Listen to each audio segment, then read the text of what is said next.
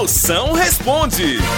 Tem pergunta? Mande agora, minha potência. Mande aí, exército da fuleiragem. Você manda aqui, no, você grava aqui no meu zap. É 85DDD? 99846969. Vamos ver as perguntas que chegaram aí. Vai, chama. Moção, aqui quem tá falando é o Antônio de Beberibe, no meu Ceará. Rapaz, eu tenho um amigo, um amigo de trabalho que eu não sei o que é que eu diga pra ele.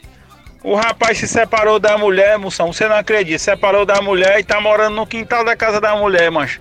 O que é que eu digo pra ele, moção? Me diz aí. Mas diga a ele que aprenda a latir. Senão a ex-mulher bota ele pra fora e compra um cachorro. Sai muito mais barato, né não? Fuleiragem. Ei, mas, mas seu amigo, ele tem que saber que todo mundo um dia vai ter na vida um amor, uma sogra, um amante, um pá de chifre, um advogado e um divórcio. Ai, moção, o pior é quando a gente manda mensagem antes de beber, né? Porque minhas amigas me chamando pra tomar uma cerveja e tal.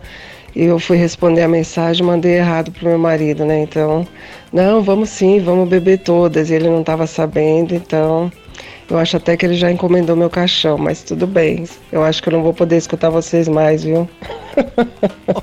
meu caixão já tá encomendado. Fia, diga a seu marido que você tava falando era sobre um chá de bebê. Tá entendendo? Menino novo, amiga sua, nasceu um chá de bebê. Esse derrota desse teu marido entendeu errado.